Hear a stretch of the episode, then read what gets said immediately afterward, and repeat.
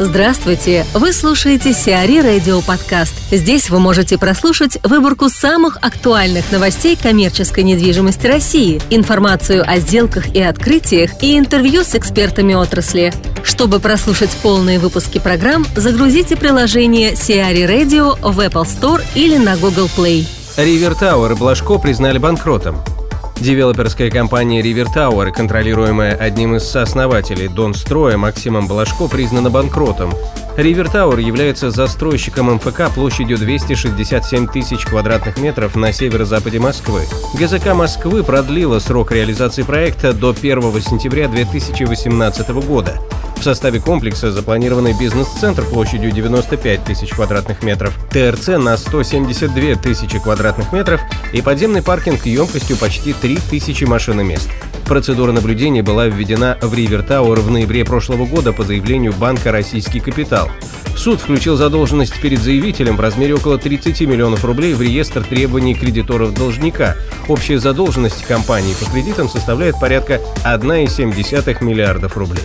Станислав Наумов, сооснователь компании CERA Group, рассказывает о гастрономических центрах на примере реализации проекта «Eataly». Переговоры начались по проекту в конце 2015 года. Э, это первое, первое знакомство с управляющим партнером «Eataly» Юрием Тетровым было. В ноябре 2015 года мы вели переговоры до февраля 16-го прорабатывали предложения, прорабатывали какие-то оптимизации.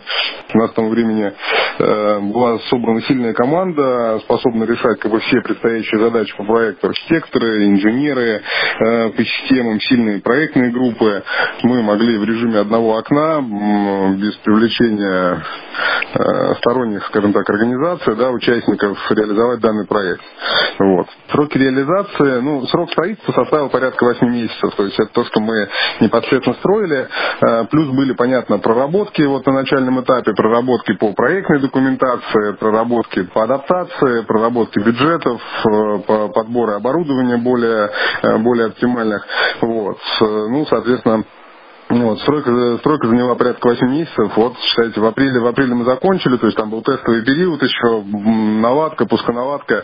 В мае, собственно, проект открылся этого года. Архитектурный проект изначально был разработан, концепция была разработана итальянскими архитекторами Италии, вот, э, с которыми мы в тесном контакте, в постоянном, работали в дальнейшем, адаптировали документацию, разрабатывали рабочие, рабочую документацию, адаптировали под нормы, разрабатывали узлы, Э, адаптация была серьезная, да, потому что на начальном этапе это были просто картинки, скетчи, цветовые какие-то общие цветовые решения, вот, а в дальнейшем уже, соответственно, все дело прорабатывалось. Много было технических сложностей, в основном сопряжены с, с оборудованием. У нас, э, скажем так, был, э, был опыт по устройству кухонь, был опыт по устройству вот как раз дровяных печей внутри здания, когда мы реализовывали проект Double Tree by Hilton, где мы и кухонную зону в том числе готовили, и э, доготовочную, сервировочную. Вот. Но такой как гастрономический комплекс, это наш первый проект. Как говорят сами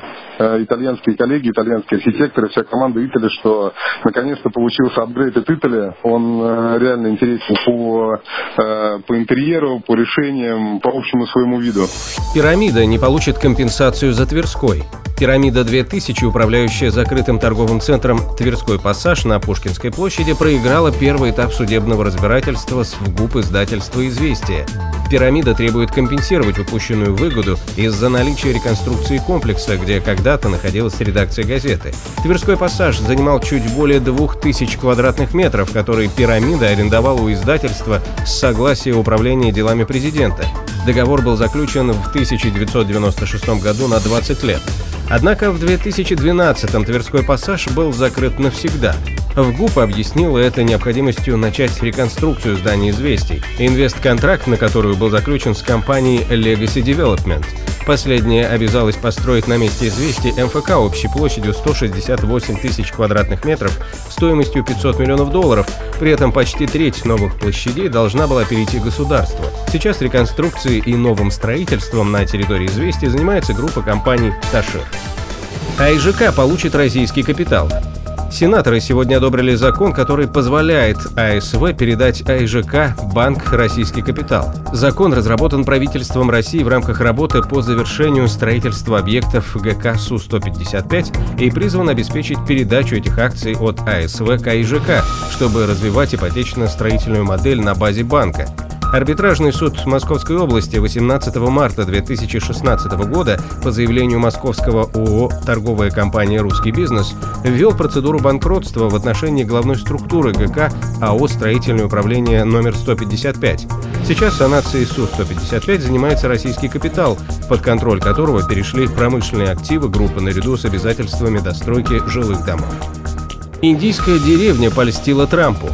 Индийская деревня с населением в 600 человек получила новое название в честь президента США Дональда Трампа. При этом местные жители почти ничего не знают о Трампе, но они надеются, что новое имя сможет улучшить условия их жизни, поскольку деревня начнет получать пожертвования и инвестиции. Церемония переименования деревни в Трамп-Вилледж прошла вчера.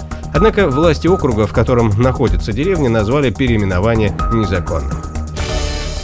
Сиари Радио. Эксклюзивные рубрики «За и против», «Ноу-хау», «Ремейк», «Новые форматы».